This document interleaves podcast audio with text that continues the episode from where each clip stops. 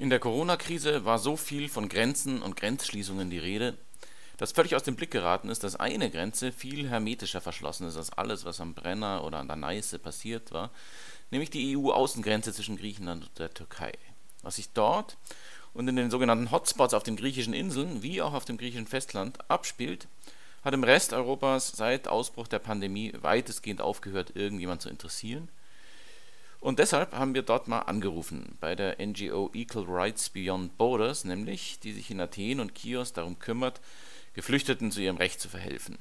Ich habe mit Niki Georgiou und Robert Nestler gesprochen und sie gefragt, was sie dort erlebt haben und was dort geschieht. Ich bin Max Steinbeiß vom Verfassungsblog. Sie hören unseren Krisenpodcast Corona Constitutional und wenn Sie es bei den letzten Folgen vergessen haben sollten, dann wäre jetzt ein guter Zeitpunkt, kurz auf Pause zu klicken und uns ein paar Euro in den PayPal-Topf zu werfen. PayPal at verfassungsblog.de. PayPal at verfassungsblog.de. Vielen Dank, alles Gute und bis gleich. Verfassungsblog Corona Constitutional, unser Podcast zur Krise.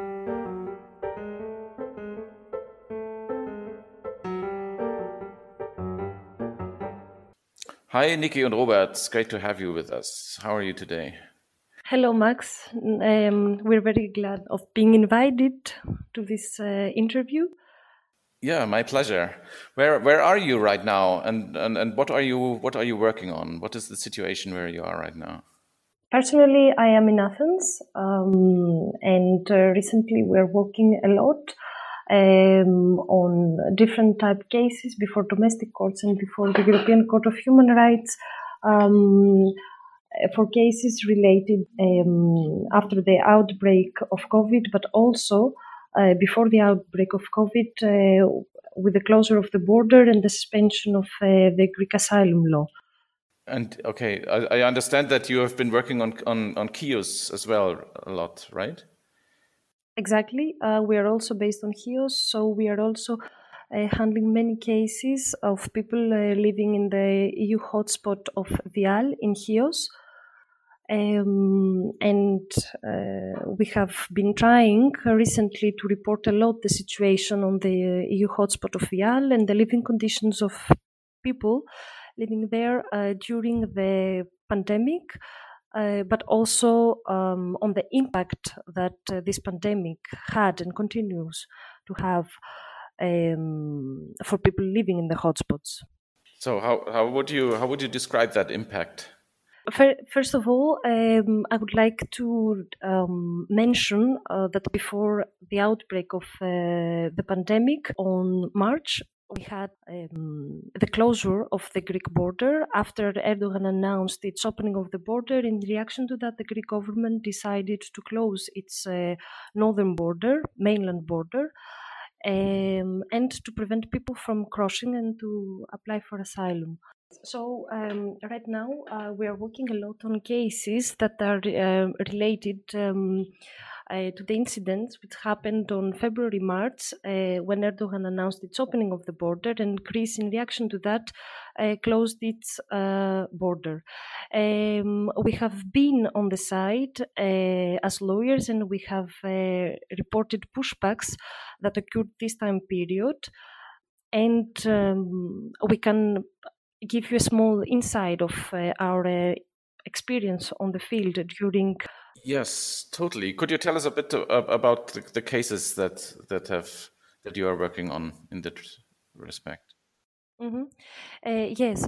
Before uh, before that, I would like uh, just to highlight that uh, during the days that we were there uh, with the closure of the Greek border, we have reported many pushbacks, including of unaccompanied minors and in general the access of lawyers to the border was extremely difficult. Uh, we were denied access uh, close to the fence in order to report more cases of vulnerable people who were trying to cross the border and uh, were in need of asylum in greece. Um, and right now we are working on uh, four uh, specific cases uh, in cooperation with another greek organization uh, the first case is the case of uh, Mohammad Gulzar, a Pakistani citizen who got shot uh, at the border. and we, we are uh, working on lodging an application before uh, the prosecutor in Greece in order to start investigations about the incident of his death. We are working on the case of Hadera Almonla, a Syrian woman who disappeared in the river of Evros.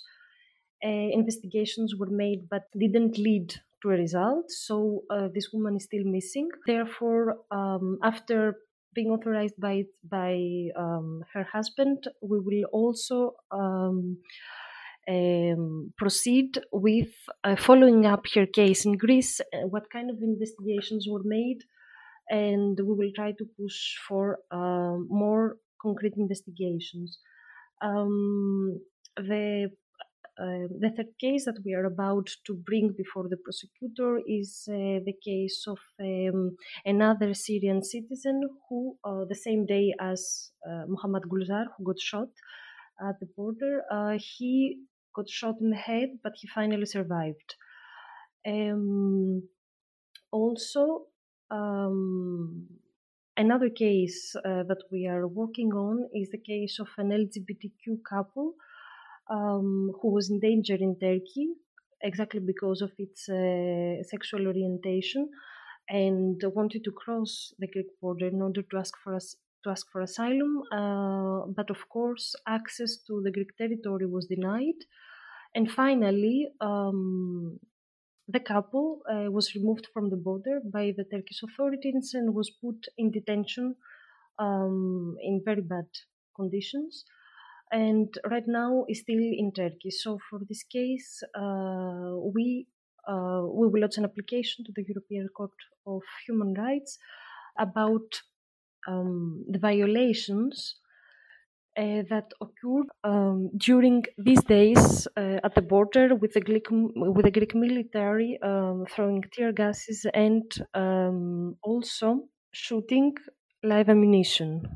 And but the, but but these are the, these are cases which took place when the border was was closed like months ago. So and has this been going on like this all the time since ever since with these human rights violations and and uh, pushbacks and um, basically the uh, Greek border authorities um, handling the situation with no regard whatsoever uh, of, of, of human rights and and and uh, asylum law. Right. Uh, yes. Um, pushbacks. Uh, even before, um, even before what we saw in the media uh, on February and March, um, I think that this made more visible the practice of the Greek government of pushing back people to Turkey. These pushbacks, however, were happening and are still continue happening on a daily basis at the border, on the mainland border, but also on the on on the islands.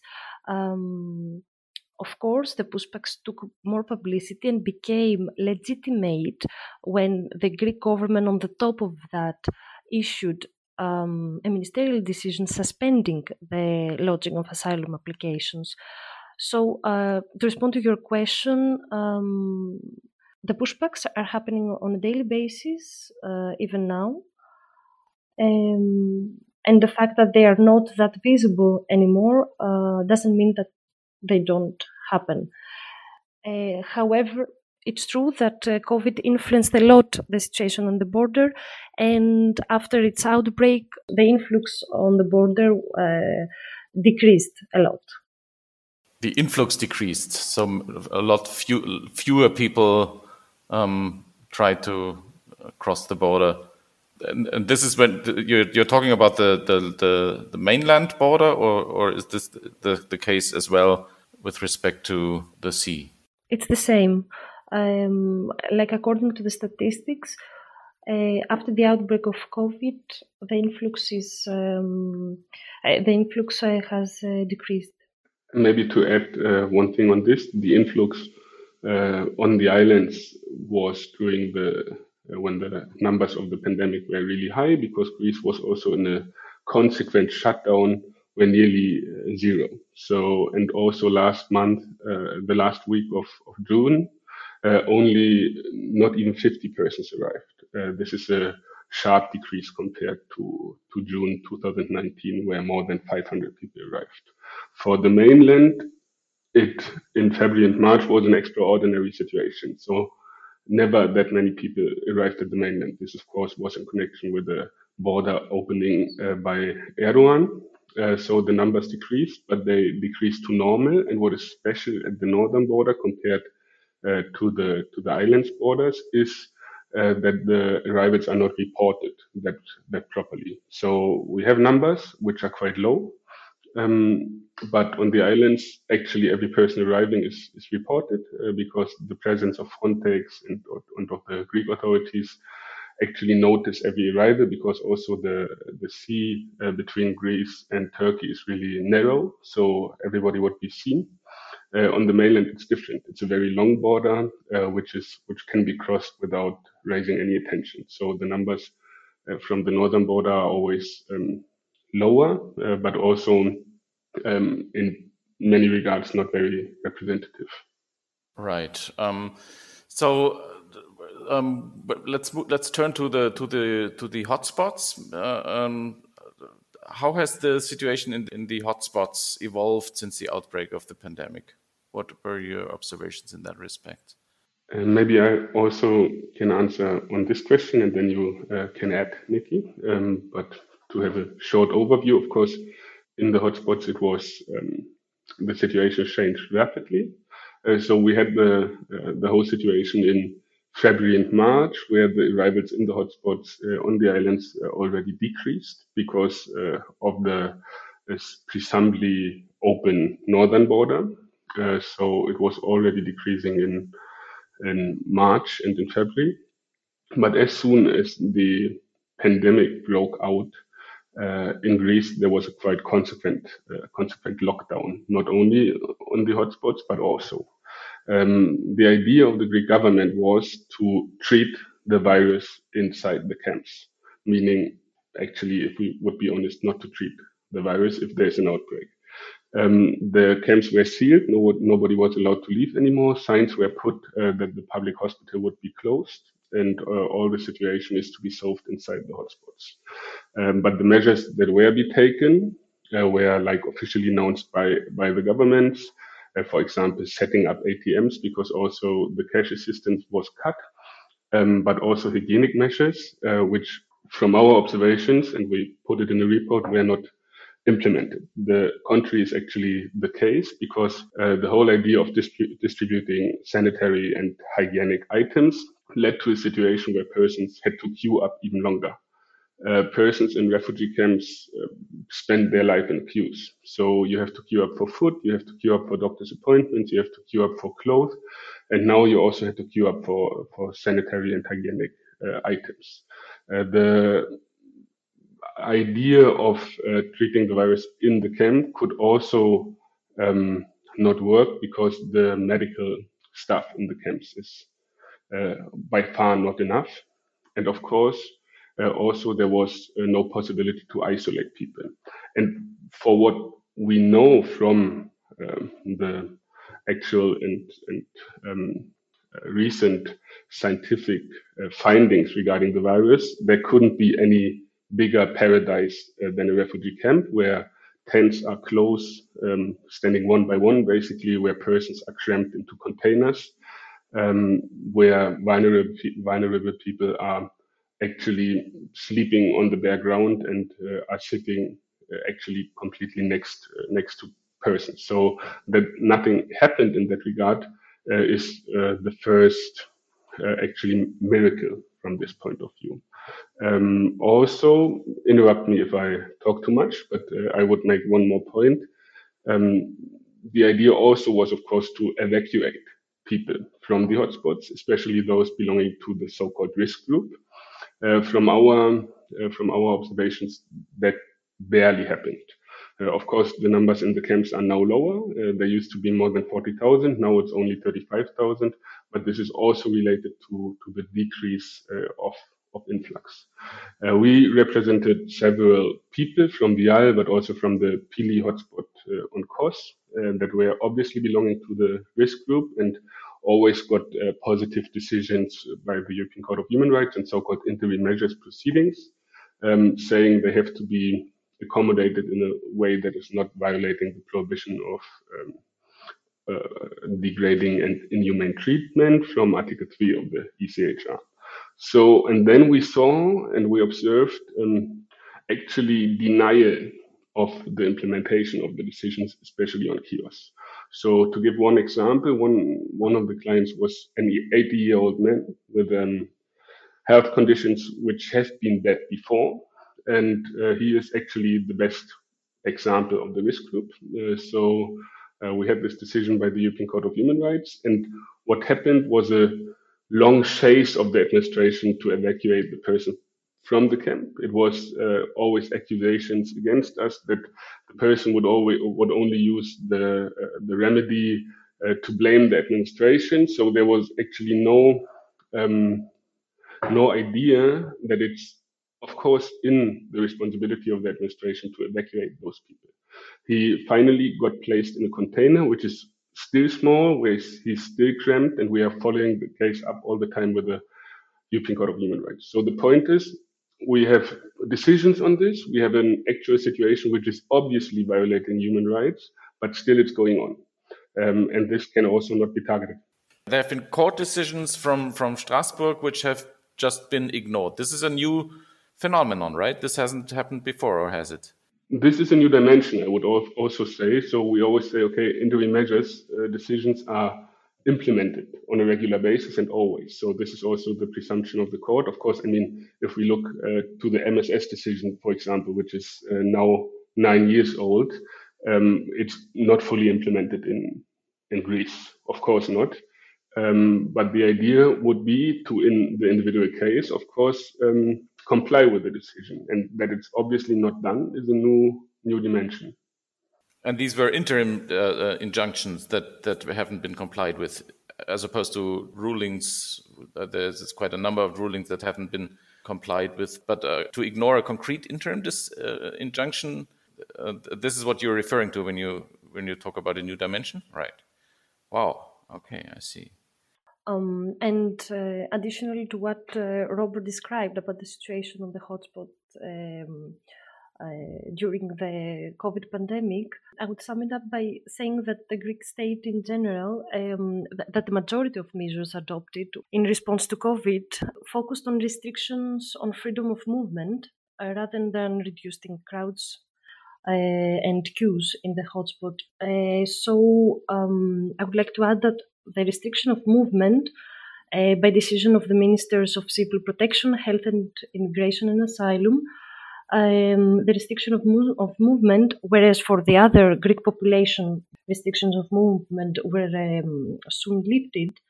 In the camps of Ritsona, Malakasa, and in Larissa, and in all the reception identification centers, or the um, restriction of movement was extended until July the 5th. So it's still not lifted. They're still um, shut uh, in into the camps. Uh, yes, um, there are uh, there are many restriction restrictions on the movement. Uh, people are allowed to leave the camp in small groups for specific reasons, uh, but in from a general point of view and typically and officially, uh, the movement of people is, is still restricted until the fifth of July. Maybe also one example on uh, the reason for what you can leave a camp. Uh, we represented persons in Pili hotspot on the island of Kos, which is always a bit um, not that much represented in the in the media. And it was a, per- a woman who was pregnant in the ninth month already, and her husband that wanted to leave the camp to go to the hospital. And they got a fine of 150 euros because this was no exceptional reason to leave uh, the camp. Uh, but they were, of course, afraid because they have uh, witnessed other women giving birth in the camp, basically. This could be solved at the end, but uh, this shows also that this exceptional measures are, of course, something that has to be implemented by someone. And if it is the camp administration, this will be really exceptional always. Right.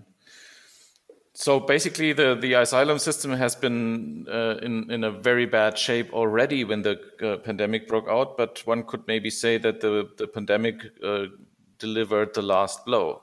Would that be correct? Yes, I mean, um, you could say this. Uh, of course, the asylum service was not working anymore, as in every other European member state as well. So they shut down as well. Um, meaning that um, also no deportations and so on were taking place. Uh, but now there's a big backlog again of decisions, and in the meantime, for example, also on Lesbos, uh, there the Greek Asylum Service has been working, of course, and now they issue um, a lot of, of negative decisions, and whereas the deadlines are short already, there are not enough lawyers already. So uh, this brings again a new situation where people won't be represented by a lawyer and will be maybe uh, deported uh, without um, being uh, given access to an effective remedy. But saying this gave the last blow um, to the reception conditions, yes. Uh, to the whole asylum service, I wouldn't agree. Right. So there is uh, some, to some extent, a discussion going on about finally uh, fixing the European asylum system, and, and uh, the, the, German Minister of the Interior uh, is emphasizing the need for reform very much. Um, does this give you any hope that um, this uh, matter will be tackled anytime soon in a in a satisfactory way from from a human rights point of view, or in the contrary? Well, I mean, maybe to start, we have a Common European Asylum Service with a quite high protection standard already. So the point is, of course, uh, the Dublin regulation is dysfunctional and so on and so on. But for example, the Asylum Procedures Directive and, and so on is, has a quite high protection standards com- standard compared to what we had before. Um, but seeing the German presidency wanting to reform the Common European Asylum Service with regard to fair share on the one hand, but uh, how to implement the fair share, uh, the German uh, German minister is strongly advocating for border procedures. And if we say if we see what is happening now with the border procedures, we would of course strongly advocate against it because saying we of course must not implement a law or introduce a law which is itself violating the law, for example, European law, for example, the suspension of asylum law, but at the same hand, you must not uh, introduce a legal framework which framework which actively uh, facilitates human rights violations and makes them more likely. So if you give a gun to a border guard and, and you don't train that border guard and you don't choose uh, that border guard properly, uh, the risk of death will become higher. If you introduce a legal framework on an island, on a remote island that has short deadlines, uh, ultra rapid border procedure and you don't prepare the administration, the quality of the rejections will get really bad, of course, but at the same time, it will create, because those ultra rapid um, procedures can't be implemented, will create a situation that we are uh, we are witnessing right now. It will create camps. It will create um, camps that actively facilitate human rights violations as well. So having this in mind and not even speaking about the right to an effective remedy, which is uh, in this border procedure situations, uh, also really impossible to stick to. Um, border procedures will lead to a situation that we have now. Saying anything else on this, uh, as many, is uh, quite an illusion. Everybody who set a foot in the hotspots, or everybody who even set a foot in in the uh, airport area in Germany, where there's also an ultra rapid procedure, knows that those procedures can't work. So, and to come back to your question, uh, of course, efforts to have a fair share of asylum seekers um, and asylum applications are important, but facilitating this fair share with border procedures um, make us rather pessimistic about the reform of a common European asylum system. Right. Okay. Uh, Nikki, do you uh, want to add something to that? Um, I would like to add uh, the recent uh, ministerial decision of the Greek government as well uh, to evacuate people from their houses and uh, actually, this ministerial decision says that people who were granted refugee status they are obliged to leave the camp that they are residing or the house that is provided by the state or by NGOs within 30 days, and this will lead uh, will lead to homelessness. Uh, for, actually, for many recognized refugees, and without any provision of integration, um, this will create further violations of human rights. People, people also with families and vulnerable families uh, will be led to live on the streets. And of course, uh, this might lead, uh, in my personal opinion, to a second, um, uh, to a second, let's say, migration route. So the, this is um, um, recognized refugees we are talking about. This is this is um, people with an asylum status, and they are being removed from their housing.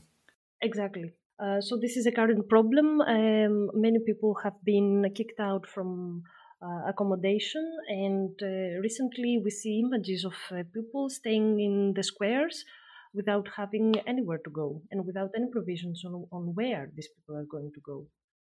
And this, of course, influences the common European asylum system as well, um, because for Dublin returnees, or this is not the Dublin case anymore, but of course you are also not allowed to uh, to push back or to send back persons uh, to a country where their basic needs are not met, even though they're recognized as asylum uh, as refugees. Um, this now creates further problems because um, people, as Nikki said, of course, uh, won't stay in a situation like this, and they must not be sent back to Greece in a situation like this because uh, it would violate their human rights from the European Convention of Human Rights and from the Charter. So this is all actually going against the idea of the common European asylum system as well in that regard. So an important thing for a common European asylum system coming from this idea is to have um, comparable protection standards, of course, and having uh, also comparable asylum procedure standards. Uh, so having comparable recognition rates and so on and so on. As long as this is not uh, working, a common European asylum system probably won't be working. So what would be needed from my personal opinion now uh, is a, a, concrete and strict uh, European, Europeanization of the asylum system. Otherwise, uh, we will have a situation where it is different always uh, and everywhere. And um, the system, which might be good, as, as I said, it is now uh, with regard to protection, just won't be implemented. Mm-hmm. Because um, as long as it's in the hand of the domestic authorities, there will be a sort of a um, race to the bottom kind of in- incentive to to to to make conditions as uh, unattractive as possible, and, and, in order to rid oneself of the of the refugees um, who are moving elsewhere. Yeah. Well, I mean, at the moment we see this. Obviously, the the responsibility system of Dublin became a system trying to to keep oneself not responsible. Um, and uh, this is not only making the conditions as worse as possible, but also, as maybe Seehofer says, making the law as complicated as possible, and so on and so on. This is different levels. Uh, but of course, uh, not having a common system really um, will, as long as there is a motivation not to be responsible, lead uh, to a bottom down approach, as you called it, I think. Okay. Right. So thank you very much for sharing this with us, and um, um, good luck with and keep up your really, really important work. Um, um I admire you infinitely about for, for what you're doing there right now, and and for for all these uh, months and years. And um, and again, thanks a lot for for for these information and these assessments. Thank you. Thank you very much for giving us this opportunity to talk about the current situation in Greece.